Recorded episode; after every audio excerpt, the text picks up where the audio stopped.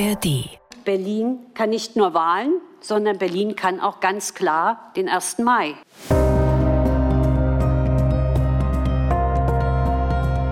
Ich habe mich auch mit äh, Kolleginnen und Kollegen aus NRW unterhalten. Und die haben dann wirklich zu mir gesagt, Frau Spranger, sonst waren wir immer relativ weit hinten eingesetzt. Diesmal sind wir ganz vorne dabei und können das endlich mal richtig miterleben.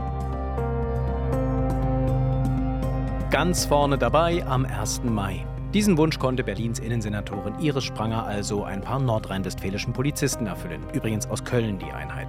Und sich selbst konnte Spranger als patente Macherin präsentieren.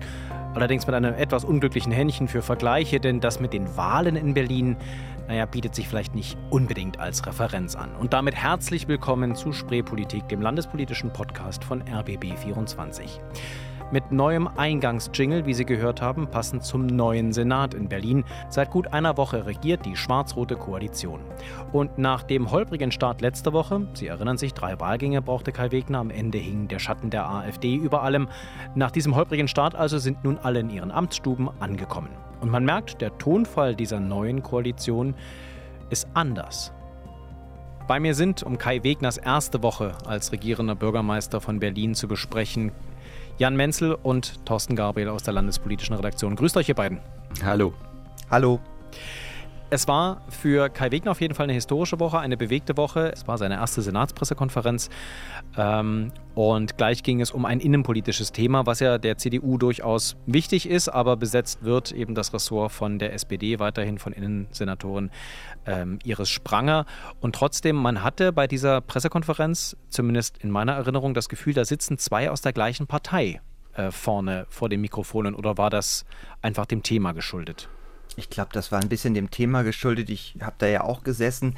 Mir ist aufgefallen, dass die beiden vor allen Dingen, und das war der Unterschied zu vorherigen Senaten, vielleicht und zur vorherigen Konstellation, die hatten, glaube ich, eine sehr gute Rollenverteilung, vielleicht auch schon vorher abgesprochen und waren auch sehr darauf bedacht, dass das ähm, so ist, dass sich da keiner in die Parade fährt. Also Kai Wegner hat ausdrücklich gesagt, ja, ich will auch gar nicht mehr sagen, nehme ich zurück, hat sehr kurz einleitende Worte gefunden und dann gleich ihre Spranger das Wort übergeben und ich habe dann irgendwann noch aufgehört zu zählen, wie oft der Vorname Iris fiel, also dokumentiert, dass man schon per Du ist, aber auch sehr vertraulich und ähm, Frau Spranger revanchierte sich da mit einem fast schon ehrfurchtsvollen der regierende Bürgermeister. Also da war schon klar, die beiden haben wirklich vor, das Ganze als eine Teaminszenierung über die Bühne zu bringen. Auch vor allen Dingen diese Abstimmung, die haben Sie auch erwähnt, auch dass Sie zum Beispiel noch ähm, vor dem 1. Mai, dass es Abstimmung auch mit der äh, neuen Justizsenatorin gab, wo nebenbei noch so kurz im Beisatz fiel, dass, dass es das offenbar vorher auch nicht immer gab. Also das wurde schon sehr zelebriert, richtig. Zelebriert regelrecht als Abschied von der alten, von der Vorgängerregierung, wo es diese Absprache angeblich nicht gab, was ich jetzt mir nicht so ganz vorstellen kann, weil ich glaube, auf Arbeitsebene gibt es diese Absprachen ja immer, gerade auch vor dem 1. Mai.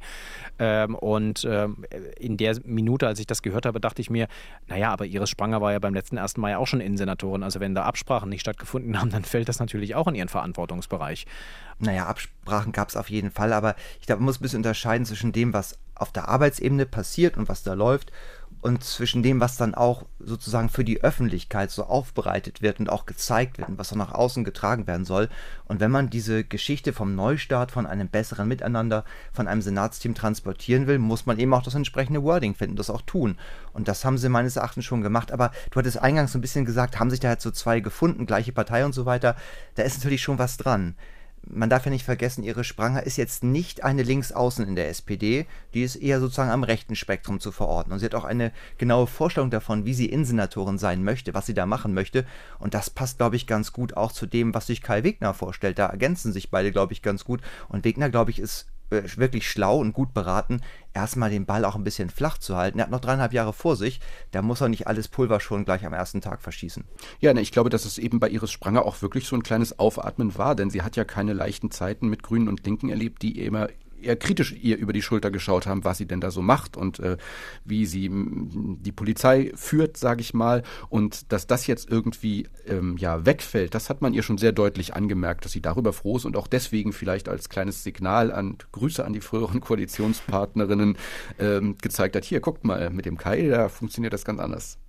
Wir hatten ja diese Woche die Polizei von Berlin mehrfach in den Schlagzeilen. Äh, es ging dann auch noch um den äh, möglichen Besuch von äh, dem ukrainischen Präsidenten Zelensky in Berlin. Da gab es offenbar Indiskretion auf Seiten der Berliner Polizei. Der Fall ist noch relativ unklar. Wir wissen nicht genau, was da passiert ist, aber offenbar hat da jemand geredet und das war sehr zum Unmut der Polizeipräsidentin und sicherlich auch der Innensenatorin, die sich dann allerdings in dem Fall nicht vor die Kameras gestellt hat und äh, was gesagt hat, sondern da hat sie sich dann weggeduckt. Aber insgesamt ist zu vermuten, dass wenn Wegner und Spranger so gut miteinander können und Wegner Spranger auch machen lässt, dass die Gangart auch der Berliner Polizei bei so Großveranstaltungen wie dem 1. Mai in Zukunft eher wieder härter wird, dass man da weniger auf dieses Aufeinander zugehen und vermitteln und äh, setzt, sondern tatsächlich eher auf eine harte Linie? Na, ich glaube, grundsätzlich hat sich ja diese vermittelnde Linie in den vergangenen Jahren sehr bewährt. Also ich habe jetzt auch aus der CDU in den vergangenen Jahren jetzt nicht unbedingt äh, so Grundsatzkritik am, am, an den Einsatzkonzepten der Polizei immer wieder gehört, ähm, sondern ähm, ich glaube, auch da ist es wieder vor allen Dingen eine Frage des Wordings, eben, also was ja auch auf der Pressekonferenz sehr auffällig war, ähm, diese, diese Wertschätzung, die verbal der Polizei entgegengebracht wurde, das wurde ja sofort auch beantwortet von der Polizeipräsidentin, die, äh, glaube ich, wörtlich sagte, das sei eine Währung, die bei den äh, Beamtinnen und Beamten eben sehr gut ankommen und sehr, sehr wichtig sei. Also das glaube ich. Also es ist mehr eine Frage der Worte, die vielleicht auch da ein bisschen konkreter, ein bisschen, ja, wenn du, so wie du es gesagt hast, härter ausfallen werden. Aber ich glaube nicht, dass sich so wahnsinnig viel an der Taktik ändert. Aber Jan, du kannst es vielleicht anders sehen. Ich, ich weiß es jetzt auch nicht genau, weil ich nun auch kein Polizeireporter bin in dem Sinne. Aber die Frage stellt sich, glaube ich, an zwei Einzelfällen, die auch im Nachhinein dann beachtet worden sind nochmal. Da ist ja einerseits dieses Video, was auftauchte, was zeigt, wie, es waren, glaube ich, Polizisten aus Mecklenburg-Vorpommern, die Oranienstraße mehr oder minder räumen, die gehen da praktisch so im Stechschritt durch und hauen dann einen Menschen, der möglicherweise betrunken war, ja aus dem Weg förmlich, dass er über den Asphalt schlittert. Das war schon ein sehr unschönes Bild, wo sich auch nicht erschließt jetzt aus dem Video heraus, ob diese Härte angebracht war. Also nach Betrachten des Videos würde ich eher sagen, nein. Ähm, das ist sicherlich nochmal aufzuklären. Da muss man aber auch vielleicht in Rechnung stellen, das war eine auswärtige Polizeieinheit. Die Berliner Polizei hat ja eine sehr, sehr große Erfahrung, ich glaube bundesweit die größte, mit solchen Lagen, mit solchen Einsätzen ähm, und auch im Vergleich zum Beispiel mit Hamburg und zum 1. Mai. Da hat die Hamburger Polizei, glaube ich, ganz, ganz andere Register gezogen. Also auch da ist von wirklichen Einkesselungen die Rede. Aber wir haben hier auch noch ein Phänomen, ähm, das noch nicht so ganz, sag ich mal, aufgeklärt ist, nämlich was eigentlich passierte, als diese Hauptkundgebung, die revolutionäre Mai-Demo rund ums Cottbusser Tor gestoppt wurde. Und da gibt es durchaus Berichte von Augenzeugen, auch ernstzunehmende Berichte, unter anderem von einem DPA-Reporter, dass ja praktisch dann doch das ganze Areal für ja, mehrere tausend Menschen abgeriegelt wurde, die nicht weggekommen sind über eine Stunde. Ähm, die Polizeipräsidentin sagt, nein, ein Kessel haben wir nicht gemacht, aber es muss sich doch für viele so angefühlt haben. Da glaube ich, ist schon nochmal die Frage, die dann auch von einem Innenausschuss wenn er mal wieder tagt, denn das Parlament fängt ja gerade erst wieder an, aufzuklären ist, was da wirklich Polizei und einsatztaktisch gelaufen ist ähm, und ob da möglicherweise auch sich so die Paradigmen ein bisschen verschoben haben. Das kann man aber jetzt so kurz nach diesem 1. Mai nicht wirklich hm. seriös sagen. Da müsste, glaube ich, noch ein bisschen tiefer bohren. Aber die, die, das, äh, Ihre Spranger für Ihren Kurs, für Ihren vielleicht auch eher etwas zupackenderen, härteren Polizeikurs, gerade auch bei solchen äh, Großveranstaltungen Rückendeckung von Kai Wegner kriegt und die, derer sich auch sicher sein kann, könnte könnte da durchaus eine Rolle spielen, oder? Dass man dann sich eher breitbeinig hinstellt und sagt, ja, ja, so ist das halt. Ähm, dann, dann wird halt auch mal der Kessel zugemacht und dann müssen die Leute halt sehen, wie sie klarkommen, ähm, dass das dann eher in der Politik, ich sag mal, ähm, Rückhalt findet da wäre ich eher erstmal vorsichtig, ob das jetzt wirklich so war, ob es da wirklich Absprachen gab, ob es da wirklich die Anweisung gab, wir gehen diesmal früher zu Werke, wir machen das, was früher ausgestreckte Hand war, mal ein bisschen zurückhaltender. Das, glaube ich, kann man bis jetzt noch nicht erhärten. Auch die Kritik der Opposition ähm, geht eigentlich eher nicht so in die Richtung. Da ist eher so Detailkritik, dass gesagt wird, mussten wirklich so viele Polizeikräfte, kostet ja auch Geld im Einsatz sein. Ähm, da wird eher auf so Einzelfälle wie die, die ich geschildert habe, abgehoben, aber nicht in Gänze kritisiert, dass hier eine andere Polizeitaktik unter Schwarz-Rot Einzug gehalten hätte. Ich glaube, da muss man fairerweise erstmal vorsichtig sein. Und vor allen Dingen auch unter dem Gesichtspunkt, dass man sagen muss, Kai Wegner war zum Zeitpunkt des 1. Mai ja im Grunde fast wenige Stunden im Amt, also ein paar Tage sind es schon gewesen, aber der war ganz klar in der Rolle des ja, wie soll man sagen, vielleicht des Hospitanten, des Praktikanten. Er hat mehrfach betont, dass er das ja das erste Mal jetzt aus der ganz aus der Nähe gesehen habe und wie professionell das alles organisiert gewesen war. Also der war da quasi mal ein Mitläufer, der hat geguckt, wie das, wie das wie das, wie das funktioniert, so ein Einsatz und ähm, war da eher beeindruckt und war sicherlich nicht in der Rolle, äh, zwei Tage, drei Tage nach seinem Amtsantritt zu sagen, aber jetzt macht ihr das mal bitte so und anders. Dann lasst uns noch kurz auf Iris Spranger als Senatorin schauen. Äh, sie bleibt ja weiter im Team drin. Ähm, als eine der wenigen äh, wird sie von der alten in die neue Regierung mit übernommen und ähm, man mag es manchmal so ein bisschen belächeln, wie sie spricht, äh, wie, sie, wie sie Details auch, äh, ich sag mal, erklärt und, und darstellt, äh, auch ihre Arbeit. Aber sie ist, glaube ich, bei der Polizei relativ hoch angesehen, oder? Auch wegen ihres, gerade wegen ihres Auftretens, wegen, vielleicht auch wegen ihrer Nähe zur Polizei. Ja, das würde ich schon so sehen. Und das ist auch kein Zufall. Sie hat dieses Amt ja völlig überraschend übernommen. Das äh, man hat ja eher gedacht, sie macht vielleicht mal was mit Baupolitik oder sie war früher auch Staatssekretärin in der Finanzverwaltung. Auch das hätte man vielleicht dann naheliegender gefunden. Aber dass nun ausgerechnet sie, die innenpolitisch total unbeleckt war, diesen Job macht, der ja auch nicht ganz einfach sein kann. Also ähm, 1. Mai ist ja auch nicht nur immer schön, so wie es jetzt war. Das kann auch mal anders laufen. Äh, wir haben in Berlin Terroranschläge erlebt. Also auch das sind ja Dinge, ähm, die können einen Senator auch mal das Amt kosten. Also es ist schon eine herausfordernde Aufgabe. Und dass sie das so angenommen hat und gemacht hat und auch Dinge durchgeboxt hat, zum Beispiel die Cotti-Wache auch gegen Widerstände, das war schon eine echte Überraschung. Ich glaube, sie hat sich am Anfang sehr genau überlegt, was für eine Inszenatorin sie sein möchte. Und ich sehe als Profil ziemlich klar, sie will die Kümmerin sein, die ja, Mutter der Kompanie, wenn man so will. Ich bin die, die für meine Jungs bei Polizei und Feuerwehr das Beste rausholt. Die Bedingungen sollen stimmen, das Geld soll stimmen. Das ist eine gewisse Verengung, wenn wir mal so an ältere Senatoren zurückdenken. Erhard Körting zum Beispiel, der war doch eher so ein Verfassungssenator, hat auch in großen Linien auch eher so gedacht, hatte auch, ähm, ja, glaube ich, einen ganz anderen Zugang dazu. Also ich sehe bei ihr schon so, dass sie sich wirklich als ähm, ja, Schutzpatronin als die Interessenwahrerin, oberste Personalvertreterin ihrer Mitarbeiterinnen und Mitarbeiter begreift.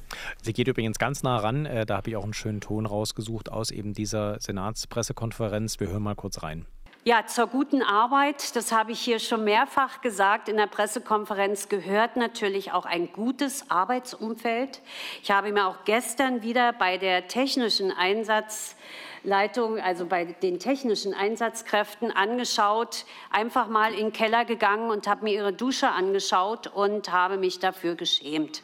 Muss ich wirklich sagen. Ich werde sehr klar mir auch weiterhin anschauen, dass das viele Geld, was wir jetzt auch vereinbart haben im Koalitionsvertrag, auch genau dort ankommt, wo es unsere Einsatzkräfte auch brauchen, nämlich in gute Wachen, weil es geht nicht, dass wenn man als Senatorin dahin geht und die Kolleginnen und Kollegen sagen, Frau Spranger, schauen Sie es mal an.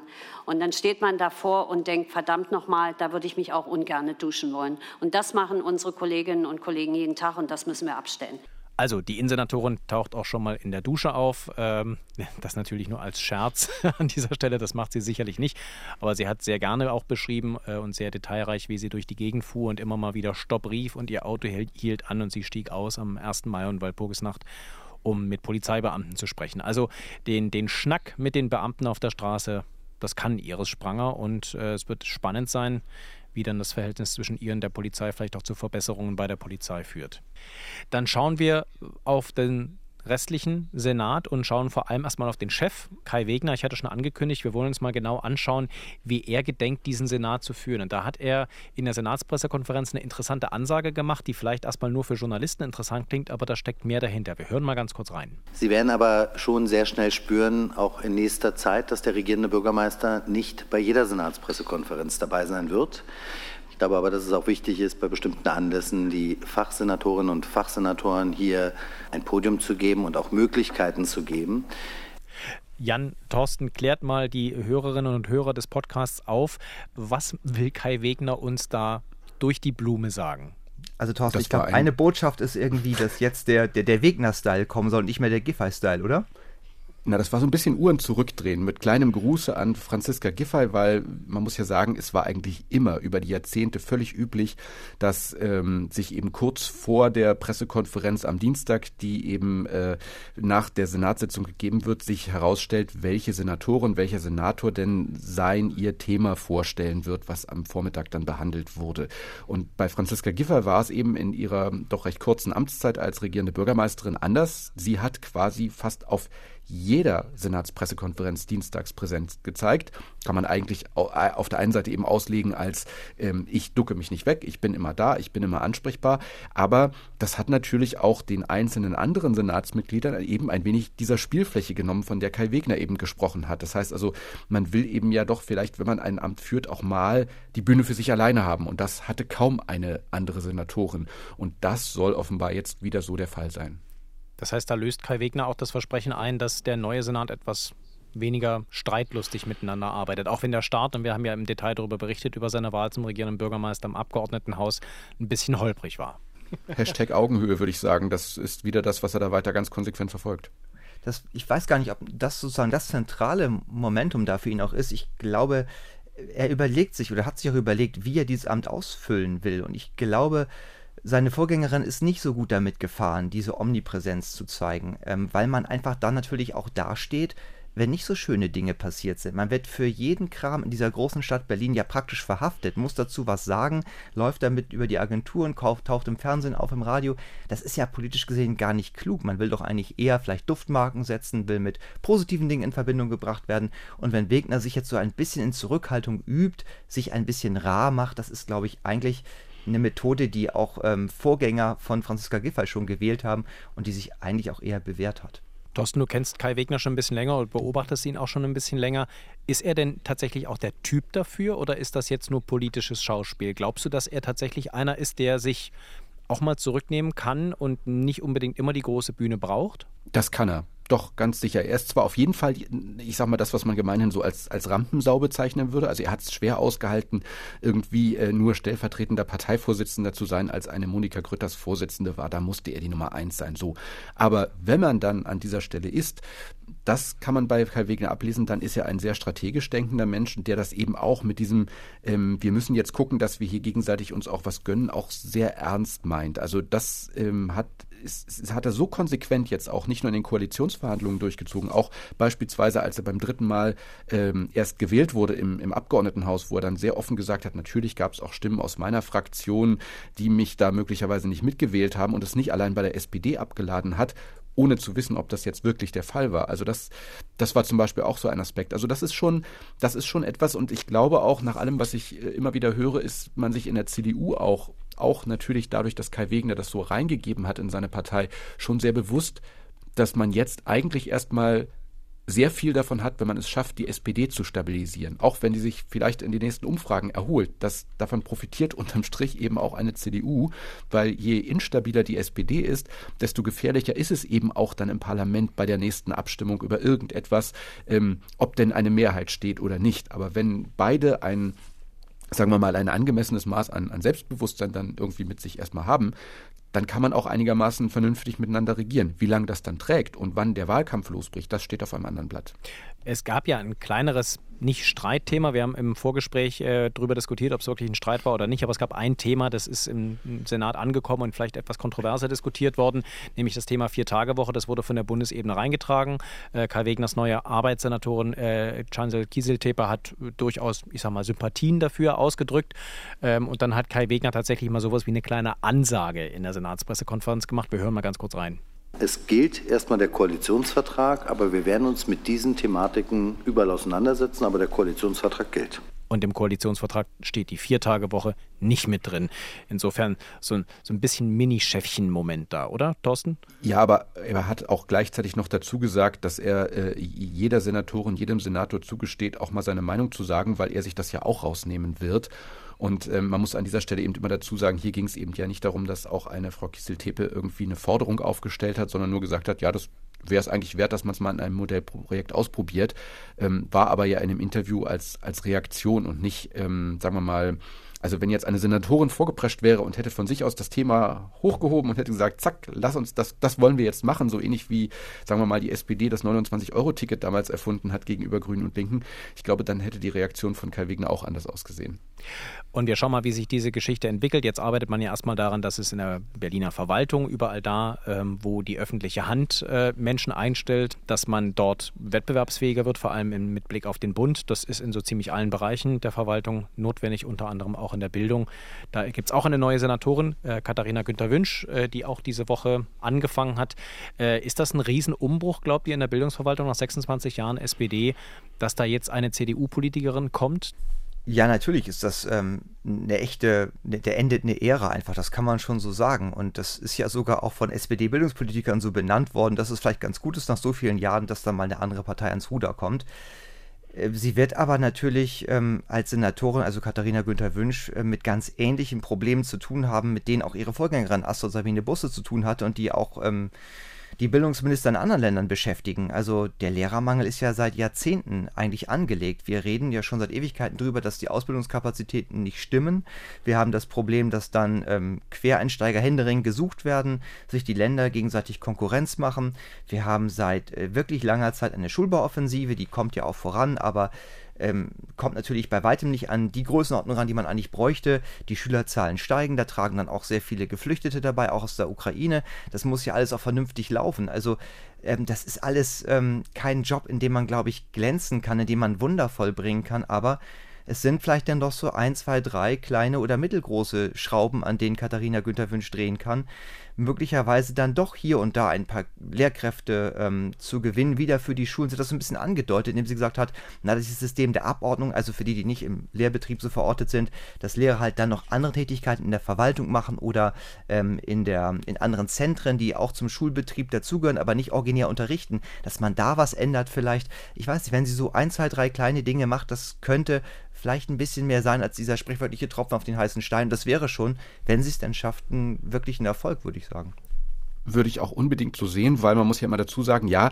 das ist zwar jetzt auch ein, ähm, wie soll man sagen, ein parteilicher Umbruch. Diese Verwaltung ist sehr sozialdemokratisch geprägt, weil sie eben über Jahrzehnte in sozialdemokratischer Hand war. Aber sie galt eben immer auch als Verwaltung, die, ähm, sagen wir mal, so selbstbewusst war, dass man ihr nachgesagt hat, dass es äh, der Bildungsverwaltung eigentlich egal ist, wer unter ihr Senator oder Senatorin ist. Das heißt also, du hast es eben auch schon gesagt, äh, da haben sich eben auch schon SPD-Senatorinnen und Senatoren die, ähm, die, die, die Zähne dran ausgebissen und da waren ja namhafte Leute dabei, wie eben auch äh, Jürgen Zöllner, der eben ein großes, einen großen Ruf in der Wissenschaft hatte und der trotzdem auch als Bildungssenator jetzt nicht wahnsinnig weit gekommen ist bei all den Themen, die zu beackern waren. Also insofern ist die Herausforderung da sicherlich eine doppelte und selbst kleine Erfolge wären schon Erfolge, ja. Eine Idee hat sie ja in der RBB 24 Abendschau diese Woche schon, äh, ich sag mal, in die Runde geworfen. Wir hören mal ganz kurz rein, was sich Katharina Günther-Wünsch als Bildungssenatorin unter anderem vorgenommen hat. Es geht um die ja, Ausbildung oder die Vorbereitung von äh, Schülerinnen und Schülern auf den Arbeitsmarkt. Die soll früher beginnen, sagt sie. Wir hören mal rein. Wir wollen mehr Kooperation, mehr Zusammenarbeit mit Wirtschaft, mit Handwerkskammern, mit Ingungen, um zu sagen, hier sind die Jugendlichen, hier sind eure Arbeitnehmer von morgen, lernt sie kennen, lernt sie eher kennen das kann man in der Grundschule anfangen, ab der fünften Klasse und besonders intensiv an den weiterführenden Schulen von Klasse 7 bis 10. Deshalb haben wir dort auch noch mehr reingegeben und sagen, da muss mehr passieren. Äh, Grundschüler, die in die Betriebe gehen und Jobs kennenlernen, ist das eine neue Idee? Äh, und vor allem, wir haben alle Kinder, wir drei haben alle Kinder im Berliner Schulsystem. Ist das eine sinnvolle Idee? Also bei Grundschülern, ähm, ich kenne das selber nicht, dass Grundschüler Praktika machen in Betrieben richtig. Vielleicht mal, vielleicht mal so reinschnuppern und mal gucken, aber wenn ich mir da so will jetzt nicht meine Kinder da ähm, als Maßstab nehmen für alle anderen Kinder, aber ich habe ehrlich gesagt das Gefühl, die haben doch noch ganz andere Dinge im Kopf, als jetzt irgendwie Betriebsabläufe und so weiter. Mal gucken, Erfahrung sammeln ähm, oder Polizei besuchen oder Unternehmen besuchen im Sinne eines Wandertags, so klar. Ähm, das fände ich total sinnig, so das fände ich gut so. Aber ich glaube, wenn es denn darum geht, wirklich was kennenzulernen, auch ein bisschen mitzumachen, da muss man, glaube ich, schon einen Tick älter sein. Passend dazu wäre doch der andere Aspekt nochmal, ist ja auch ein Vorhaben der Koalition, dass man ein bisschen gucken will, dass die Unternehmen auch mal ein bisschen aus dem Puschen kommen. Wir hatten ja auch gerade diese Woche im Interview im Inforadio die Arbeitssenatorin Jansel Kisseltippe und da war nochmal diese Zahl, die natürlich auch aufhorchen lässt, dass nur jeder zehnte Betrieb in Berlin ausbildet. Genau, diese Aussage von Senatorin Kieseltepe, Jan, habe ich mal rausgesucht. Hier ist sie. Berlin ist da strukturell leider nicht so gut aufgestellt. Wir haben seit Jahren schon eine Lücke zwischen Angebot und Nachfrage, was Ausbildungsplätze angeht.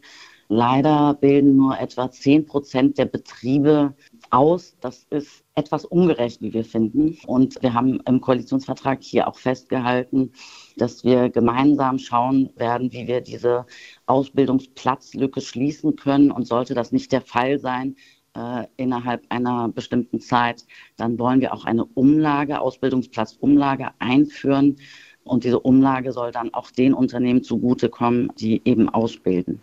Ähm, das ist ja ein echtes Problem. Da gibt es ja wirklich dann auch an der Seite sozusagen ein Problem mit dem, was da geboten wird. Und wenn man das auch noch parallel anpackt, dann könnte vielleicht dann eine ganz runde Sache rauskommen.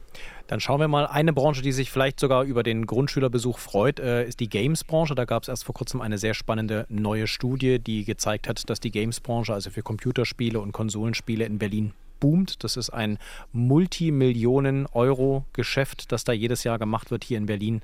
Ähm, ich glaube, da würden die Praktika schnell vergeben werden. Ich kenne zumindest bei meinem Sohn, wüsste ich, dass der da auf jeden Fall mit dabei wäre, aber mal schauen, wie sich das entwickelt. Wir schauen auf jeden Fall weiter auf das neue Senatspersonal, wie sich alles zurechtruckelt. Äh, nächste Woche dann wieder und hoffentlich wieder mit euch beiden. Danke euch erstmal soweit für eure Einschätzungen und ja, schauen wir mal, was uns dann die zweite Woche in der Ära Kai Wegner bringt. Danke euch. Gerne. Sehr gern. In Schulmöbel eingeritzte Hakenkreuze. Arbeit macht frei, Rufe auf dem Pausenhof, rechtsextreme Musik im Unterricht, Hitlergrüße von Schülern. Was an einer Grund- und Oberschule in Burg im Brandenburger Landkreis Spree-Neiße passiert, das beschäftigt uns hier im RBB seit nun fast zwei Wochen. Lehrkräfte und Schüler wenden sich mit Hilferufen an die Medien. Sie beklagen, dass rechtsextremes Gedankengut an der Schule offen gelebt wird und von Verantwortlichen nicht konsequent bekämpft wird. Unsere Podcast-Kollegen von den News Junkies bei ABB24 Inforadio haben bereits letzte Woche über die Vorfälle gesprochen. Die Folge am 27.04. Äh, ist da nur zu empfehlen. Hören Sie da gerne mal rein. Diese Woche tauchte dann nun plötzlich die rechtsextremistische Kleinstpartei Der Dritte Weg vor genau dieser Schule auf und machte Werbung für die eigenen Positionen. Was tut die Politik? Das wollen wir uns hier im landespolitischen Podcast Spreepolitik, wo wir natürlich auch nach Brandenburg schauen, fragen. Dafür habe ich mir die Expertise von Sebastian Schiller aus unserem RBB-Studio äh, in Cottbus äh, herangeholt. Er ist unser Experte für Rechtsextremismus, hat auch viel zu genau diesem Fall recherchiert. Hallo Sebastian. Hallo aus Cottbus. Sebastian, der Fall äh, klingt sehr schockierend, was da an dieser Schule passiert ist. Vielleicht kannst du uns ein Update geben. Also wir wissen, dass es Brandbriefe von Lehrkräften, Hilferufe von Schülern gegeben hat. Und nun also taucht plötzlich der dritte Weg vor dieser Schule auf. Eine rechtsextremistische Kleinstpartei mit gar nicht so vielen Mitgliedern, die aber sehr, sehr extremistisch und sehr aggressiv vor allem auftritt. Was ist im Augenblick der Stand in Burg? Also diese rechtsextremistische Kleinstpartei Der Dritte Weg, die waren ja nicht ohne Grund da, die kamen nicht aus dem luftleeren leeren Raum, sondern an diesem Tag gab es eine Konferenz an dieser Schule, da hatte das Schulamt zu eingeladen, die hatten vorher mit allen Lehrern persönliche Gespräche geführt, vier Augengespräche und hatten eben danach nochmal eingeladen, dass man sich mit ähm, der Schulleitung, den Lehrern und eben dem Schulamt zusammen nochmal hinsetzt. Und ähm, ja, über das Ganze spricht, was da passiert ist. Ähm, es ging um Schadensbegrenzung, es ging aber auch darum, dass man sagt, hey, im Notfall stärken wir euch den Rücken, so zumindest ist es ist kolportiert worden. Ähm, einige Lehrer haben es eher so ein bisschen als Abwiegeln empfunden und jedenfalls in diesem, in dieser Summe quasi hat sich der dritte Weg dann auch davor gestellt und hat gehofft, da irgendwie noch ein bisschen politisches Kapital draus schlagen zu können. Die haben da ähm, Flyer verteilt. Das war eine etwas absurde Situation. Wir kamen ja auch dazu, sind gleich angesprochen worden, haben auch Flyer in die Hand bekommen, obwohl wir als RBB natürlich zu erkennen sind. Ähm, die wollen ja auch in die Medien. Das ist ja natürlich auch eine Strategie. Und ähm, sie haben aber nicht nur mit uns gesprochen, sondern auch mit den Schülern und haben da kleinen Jungs, ähm, ich nehme an, irgendwie ähm, erste, zweite, dritte Klasse auch Flyer in die Hand gedrückt, die natürlich erstmal etwas seltsam geguckt haben. Die wussten damit ähm, offenkundig gar nichts anzufangen, aber haben dann doch mal drauf geschaut. Einige haben es danach weggeworfen, andere nehmen es mit nach Hause. Was damit passiert am Ende, keine Ahnung. Aber natürlich versuchen die jetzt schon irgendwie an diese ganze Geschichte anzudocken. Aus Berliner Sicht äh, klingt das ja irgendwie wie ein Bericht aus einem fremden Land. Äh, das kennen wir hier gar nicht. Wenn hier der dritte Weg oder andere rechtsextremistische Gruppierungen vor zum Beispiel Schulen aktiv werden, dann hat man hier sehr schnell auch Gegendemonstrationen mit auf dem Plan. Ähm, die Antifa ist da ja besonders aktiv, auch hier in Berlin. Häufiger sind sogar mehr Gegendemonstranten da als dann tatsächlich Rechtsextremisten. Wie sieht denn das in Brandenburg, speziell in Burg und da unten äh, im Süden Brandenburgs aus? Ist da die Gegenbewegung auch so laut und so stark? Also ich glaube, dazu müsste man eigentlich weiter ausholen. Das können wir gleich im weiteren Verlauf nochmal machen. Aber mhm. nur zu dieser Frage jetzt. Also ich sag mal eine klassische Antifa, wie man sie beispielsweise aus Berlin kennt oder auch aus Hamburg, die gibt es hier in Cottbus zumindest und auch in der näheren Umgebung eigentlich nicht. Also wir haben so mehrere linke Gruppen. Es gibt auch ähm, Häuser, die nicht besetzt sind, aber zumindest wo diese Gruppen halt ähm, ansprechbar sind, wo man sie finden kann. Äh, da geht es aber eher so um Graswurzelarbeit. Also man trifft sich, man macht ähm, ja Volksküchen beispielsweise, kocht zusammen. Aber es ist eben nicht diese klassische Antifa, die dann vielleicht vermummt irgendwie auch bei Demonstrationen aktiv ist. Wenn hier Demonstrationen stattfinden, wo Antifa mit dabei ist, dann kommen die meistens von weiter weg her. Und in Burg ist es nochmal eine ganz andere Situation, denn Burg ist ja eigentlich eher ein touristisch geprägter Ort. Also das liegt ja mitten im Spreewald, ähm, von da aus fahren äh, Kähne los beispielsweise. Es gibt eine Therme und so weiter. Es ist bei Touristen ein sehr, sehr beliebtes Dorf. Und ähm, da ist es so, dass es sowas wie eine linke Gegenwehr eigentlich überhaupt nicht gibt. Nun muss man auch dazu sagen, dass Burg ähm, historisch gesehen, wenn man es mal so nennen möchte, in den letzten Jahren sich auch als ein rechter, rechtsextremer Hotspot hervorgetan hat. Ähm, das hat verschiedene Hintergründe. Es gibt beispielsweise ähm, einen rechtsextremen Unternehmer aus dem Raum Cottbus, der dorthin expandiert ist, zwei Restaurants aufgemacht hat, eine Eisdiele. Diese Eisdiele ist auch noch direkt gegenüber von dieser Schule zu finden. Und ähm, das war vor einigen Jahren schon mal groß in den Medien gewesen, ist dann aber abgeebbt. Und ähm, ja, deswegen kann man auch nicht erwarten, dass es dort eben so eine, so eine große Gegenbewegung gibt, auch weil politisch auch nichts dagegen getan worden ist. Das war kurz mal ein Thema, aber auch ganz schnell wieder aus den Nachrichten verschwunden. Ich habe mir mal die Ergebnisse der Landtagswahl 2019 rausgesucht. In Burg, aber nicht nur in Burg, muss man dazu sagen. Die AfD stärkste Kraft, 31,6 Prozent bei der Zweitstimme. Im Stadtrat ist die AfD mit sechs Sitzen gleich auf zweitstärkste Kraft neben der SPD nach der CDU geworden wir sprechen deswegen die AfD an, weil die AfD in Brandenburg anders tickt als in Berlin. In Berlin sind sie, treten sie gemäßigter auf, in Brandenburg deutlich extremistischer und deutlich prominenter. Würdest du sagen, gibt es aus deiner Expertise, du hast viel zum Rechtsextremismus in Brandenburg recherchiert, gibt es da eine Verbindung zwischen den Wahlergebnissen der AfD, den politischen Arbeiten der AfD und solchen Vorfällen in Burg, aber auch an anderen Schulen? Das hat was damit zu tun, wie die Leute hier denken vor allen Dingen. Also ich ähm, würde den Teufel tun zu sagen, dass wir hier unten es nur mit Rechtsextremen oder Rechtspopulisten zu tun haben. So ist es natürlich nicht. Es gibt ja auch einige linke Gruppen. Aber man muss eben sagen, dass die Rechtsextremen hier schon immer ein relativ leichtes Spiel hatten. Wir haben das in den 90er gesehen beispielsweise. Da gab es bekannte Fälle von ähm, Sozialarbeitern, die in Jugendclubs gearbeitet haben und da schon irgendwie die Jugendlichen versucht haben, auf ihre Seite zu ziehen. Es hat sich dann weitergezogen. Wir hatten große rechtsextreme Demonstrationen in Cottbus. Der Verein Zukunft Heimat, das ist ja so eine Art Vorfeldorganisation von der AfD. Der Vereinsvorsitzende ist ja gleichzeitig auch für die AfD im Landtag. Ähm, die haben hier ähm, Demonstrationen veranstaltet mit teilweise mehreren tausend Teilnehmern und die waren von Anfang an auch so ein Sammelbecken für Rechtsextreme und es ist eben auch auf Nährboden gestoßen. Man hat auch Cottbus als Leuchtturmprojekt auserkoren von Seiten der AfD. Man hat immer gesagt, man hatte ähm, damals noch zu den Hochzeiten von Pegida, man hat Dresden als eine Stadt des Widerstandes und man hat eben auch Cottbus. Und Cottbus war noch ein bisschen, ich sage mal, kleiner vom Widerstand her, vom rechtsextremen Widerstand Deutschland. Ähm, deswegen hat man gesagt, wir müssen diese Stadt ausbauen, wir müssen uns darum kümmern, dass es hier besser wird aus Sicht der AfD. Denn ähm, sie wussten, es gibt hier eben dieses rechte, ja, diesen rechten Nährboden. Das sieht man ja auch an den Wahlergebnissen. Wir hatten auch die NPD bei uns äh, im Stadtparlament gehabt in Cottbus vor einigen Jahren noch. Mittlerweile ist sie draußen. Die AfD ist auch hier in Cottbus als stärkste Fraktion eingezogen nach der letzten Wahl. Und da kommt eben dann vieles zusammen. Und die AfD als Partei, die ja in Brandenburg in Teilen durchaus rechtsextrem ist, hat natürlich auch rechtsextreme Mitglieder. Und auch da kommen viele hier aus der Region, beispielsweise der Vorsitzende vom Ortsverband Cottbus, aber eben auch der Chef dieses rechtsextremen Vereins Zukunft Heimat, den ich gerade angesprochen habe, die werden vom Verfassungsschutz auch ganz klar so benannt. Und die sehen hier eben diesen Nährboden und versuchen den zu nutzen. Natürlich baut das dann alles aufeinander auf. Jetzt fehlte mir in der ähm, Reaktion auf diesen Vorfall in Burg ähm, und den Hilferuf von Lehrkräften und Schülern so ein bisschen die Landespolitik aus Brandenburg. Also das Bildungsministerium hat gesagt, ja, man wolle sich da auf jeden Fall mit beschäftigen, das aufarbeiten, genau hinschauen, ähm, schauen, was an diesen Vorwürfen dran ist und dann, äh, ich weiß nicht, Maßnahmen ergreifen. Aber das klang irgendwie ein bisschen hilflos. Ist das nur mein Eindruck, weil man vielleicht nicht alles mitbekommt, was in der Brandenburger Landespolitik äh, passiert? Oder wäre, würdest du meinen Eindruck teilen, dass da aus Potsdam, aus der Landeshauptstadt, zu wenig kommt im Kampf gegen Rechtsextremismus? Ich glaube, das ist eine Frage, die ganz schwierig zu beantworten ist. Also wir haben hier nun mal in Südbrandenburg die Situation, dass es viele Menschen gibt, die dem Rechtsextremismus zugeneigt sind. Das ist kein Geheimnis. Der Verfassungsschutz spricht hier immer von einer der am besten organisierten rechtsextremen Szenen in ganz Deutschland. Und das ist ja auch schon mal ein Statement. Und man muss sagen, es ist in den letzten Jahren durchaus einiges passiert. Also es gab ähm, immer wieder Gespräche zwischen, nehmen wir nochmal das Beispiel Cottbus und dem Verfassungsschutz, dem Innenministerium, wo man gesagt hat, wir müssen jetzt versuchen, hier das Ganze anzugehen. Wir müssen auch versuchen, bestimmte Milieus wieder zu beruhigen. Nehmen wir beispielsweise mal die ganze Corona-Szene.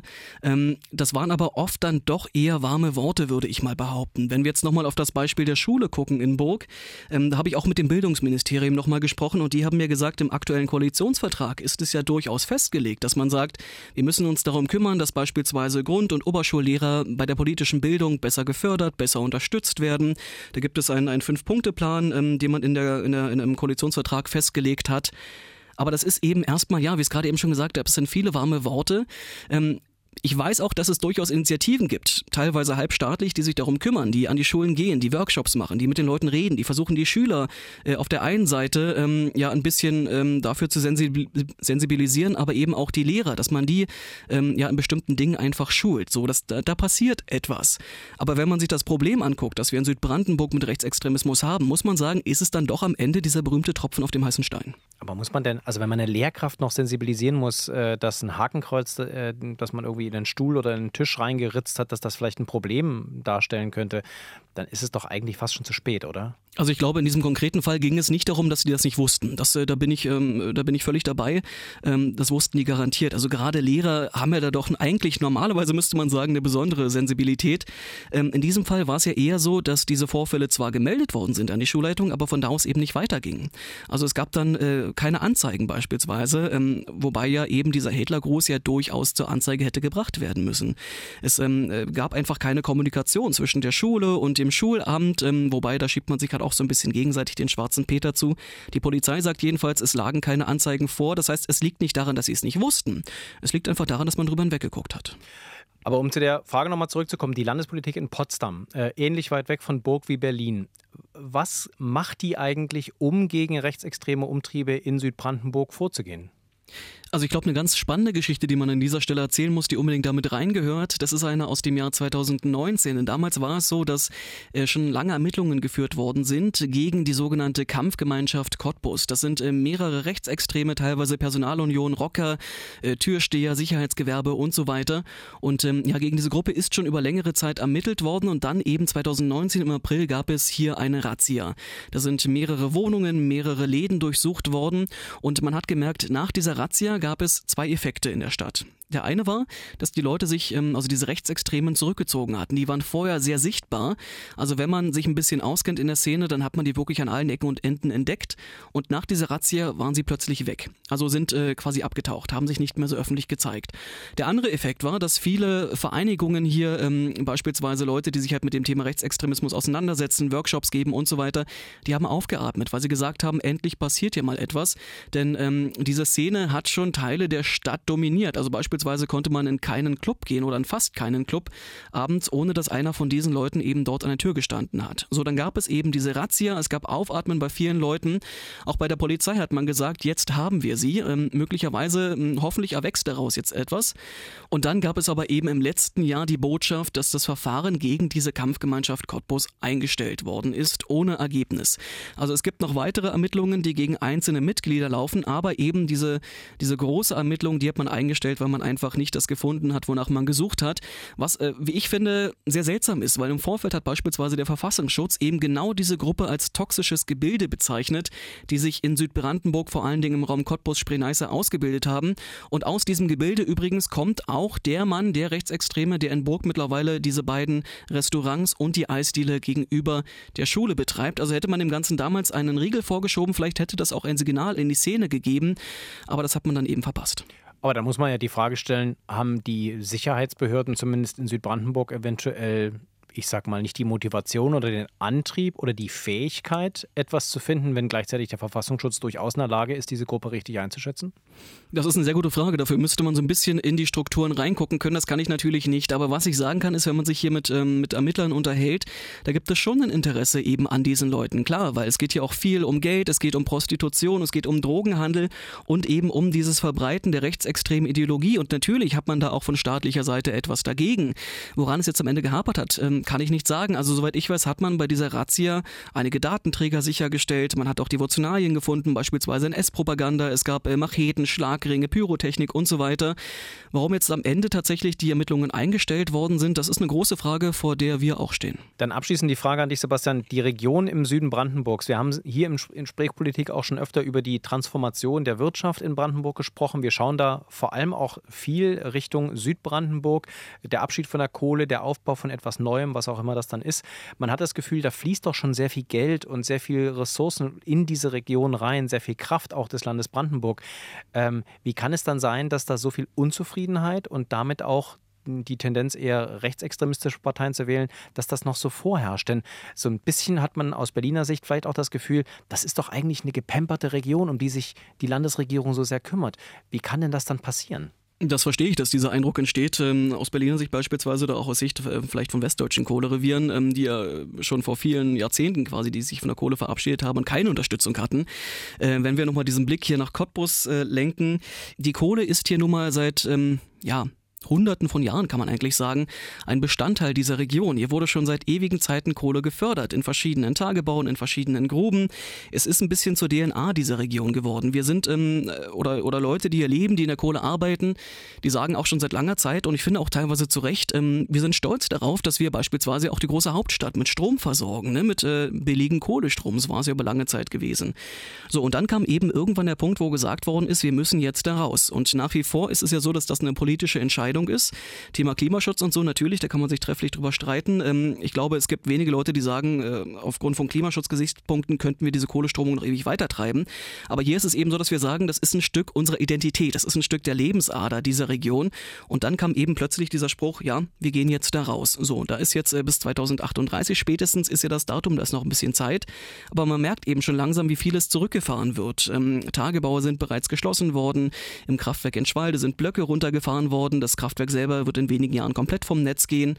Und ähm, dann entsteht da eben auch so ein bisschen so ein, so, ein, so, ein, so ein Eindruck, dass man eben jetzt hier politisch motiviert, politisch gewollt den Arbeitsplatz aufgeben soll. Und dann war eben auch das Ding, dass in der Zeit, wo gesagt worden ist, wir steigen dann und dann aus der Kohle aus, kam eben auch die Zusage, ja, aber es wird neue Arbeitsplätze geben. Damals gab es diesen Spruch ähm, aus, äh, ich glaube, ähm, vom Ministerpräsidenten Dietmar Woidke, der gesagt hat, für jeden Platz in der Kohle, der wegfällt, wird es einen adäquaten Ersatzarbeitsplatz geben. So, dann war der Beschluss da, die Kohlearbeitsplätze fallen weg aber es war eben noch nicht ein einziger neuer Arbeitsplatz in Sicht. Das Bahnwerk beispielsweise, das in Cottbus gebaut wird, was das modernste Europas sein soll, das war damals noch Zukunftsmusik. Alles, was an der BTU, an unserer Universität passiert, ähm, da kommen jetzt viele Forschungszentren und so weiter hin, das war noch weiter in aller Ferne. Darüber hat noch niemand gesprochen. Das heißt, was für die Menschen hier da stand, war, wir verlieren unsere Arbeitsplätze, aber ob die neuen überhaupt kommen, das wissen wir jetzt noch gar nicht. Ne, das, das steht noch überhaupt nicht fest. So, und das bleibt bei den Leuten irgendwie im Kopf hängen. Und ich glaube, das ist ein Erklärungsansatz dafür, warum viele Leute eben doch so ein bisschen gefrustet sind äh, von dem, was hier passiert. Und man muss eben auch sagen, es gab über viele, viele Jahre, gab es hier große rechtsextreme Demonstrationen. Die AfD hat es wirklich, ähm, muss man sagen, geschickt gemacht, dass sie die Leute auf ihre Seite gezogen haben, immer wieder diese Argumente gebracht. Und man muss auch sagen, sie waren oft da. Also man hat es beispielsweise im, im, Bundestagswahlkampf gesehen. Ich war auf Dörfern, wo die, ähm, die Wahlquote für die AfD sehr hoch war und habe mal gefragt, warum denn? Und da haben die gesagt, naja, die waren in den letzten Wochen mehrfach hier. Ich weiß gar nicht, wann das letzte Mal jemand von der SPD oder CDU hier gewesen ist, kann ich mich gar nicht dran erinnern. Aber die AfD, die ist halt regelmäßig hier, die kümmert sich. Es ist manchmal sehr leicht aus der Hauptstadt äh, so ein bisschen fatalistisch zu sagen, naja, dann äh, da ist eh nichts mehr zu reißen. Die Region ist verloren. äh, du lebst da unten. Würdest du sagen, die Lausitz hat man an den Rechtsextremismus verloren? Ich habe kürzlich für Inforadio einen Kommentar gemacht, äh, beziehungsweise eine Kolumne und habe da am Ende gesagt, wenn man in Südbrandenburg aufwächst, dann hat man so manchmal so ganz leise eine kleine Stimme im Hinterkopf, die sagt, äh, ich weiß gar nicht, ob es hier genug Leute gibt, die bereit sind, aktiv dafür aufzustehen, dass man irgendwie hier wieder ja, diese, diesen Rechtsextremismus an den Rand drängen kann, da wo er eigentlich auch hingehört. Ich glaube, das ist ein bisschen, ein bisschen ja auch populistisch schon ausgedrückt. Ich muss dazu sagen, es gibt in Südbrandenburg viele, viele Menschen, die sich engagieren, die wirklich viel reißen wollen, die auch was machen wollen. Es gibt mittlerweile eine sorbische Jugendsubkultur, die es hier aber auch über viele Jahre nicht gab. Junge Menschen, die sich zusammengetan haben und gesagt haben, hey, wir stellen was hier auf die Beine, wir machen Ausstellungen, wir machen Musik beispielsweise. Es gibt ähm, tatsächlich, wenn man in Richtung Finsterwalde geht, auch etwas aktivere, linkere Szenen. Es gibt ähm, Unteilbar Südbrandenburg, die auch versuchen, Menschen zusammenzubringen und irgendwie dann ähm, beispielsweise, ja, hier werden Essen veranstaltet, wo dann alle zusammenkommen und, und sich sich mal an einen Tisch setzen sollen. So, da passiert schon einiges. Das ist aber eben das, was man leider so selten dann irgendwie auch mitbekommt, weil die, die auf der anderen Seite stehen, die mit den Rechtsextremen marschieren, die äh, sehr martialisch auftreten, die sind natürlich lauter. Gar keine Frage. Die sind äh, dann eben ja sichtbarer damit auch. Und damit ähm, kommt man, glaube ich, ganz schnell in diese in dieses Denken, dass man sagt, naja gut, der der Süden, der Osten, wie auch immer äh, von Brandenburg, der ist eh verloren. Aber ich aus meiner Sicht sage, ich bin in dieser Stadt geboren, ich bin in dieser Stadt aufgewachsen und ich werde auch, äh, solange es äh, mir möglich ist, ähm, beruflich und so weiter, in dieser Stadt bleiben. Und ich mache es auch gerne. Und ich sage, ich sehe, dass hier was passiert, dass auch Leute aufstehen. Aber ja, wie gesagt, die Frage ist, reicht es am Ende aus? Ich glaube, um das Bild, das von Südbrandenburg existiert, nochmal jetzt grundlegend zu ändern, reicht es erstmal nicht aus. Sebastian Schiller aus unserem RBB-Studio Cottbus, ich danke dir für die Einschätzung und hoffentlich bald wieder hier im Podcast dann vielleicht mit einem freundlicheren Thema aus der Sehr Lausitz, gerne. wo Das ja sehr auch viel schön. mehr passiert als das, was wir jetzt in Burg erleben. Da bleiben wir auf jeden Fall dran. Danke dir, ne? Ciao. Ciao.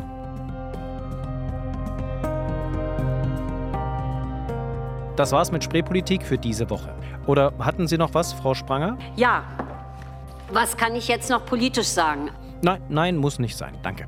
Zum Abschluss, wie immer, mein Podcast-Tipp. In der letzten Ausgabe von Spreepolitik haben wir schon über politische Literatur gesprochen. Machiavellis Der Fürst und Friedrich der Große mit seinem Anti-Machiavell. Wer Spaß an Büchern hat, der sollte unbedingt mal reinhören in unseren neuesten RBB-Podcast Orte und Worte. Anne-Dore Krohn, Nadine Kreuzahler und Stefan Oschwart sprechen mit Autorinnen und Autoren über das Schreiben und ihre Bücher. Und zwar dort, wo sie tatsächlich schreiben oder sich inspirieren lassen. Ein Sofa in Wien-Hernals zum Beispiel, das Schwimmbad in der Berliner Finkensteinallee oder der Hörsaal 1a der FU Berlin. Drei Folgen von Orte und Worte gibt es schon. Jeden Donnerstag kommt eine neue Folge dazu in der ARD Audiothek. Dort finden Sie auch uns, die RBB24 Spreepolitik. Wenn Sie uns gerne hören, abonnieren Sie uns gerne und empfehlen Sie uns weiter. Wenn Sie Anregungen, Kritik oder Wünsche haben, schreiben Sie uns eine Mail an spreepolitik.rbb-online.de. Danke fürs Zuhören. Diese Woche sagt Sebastian Schöbel.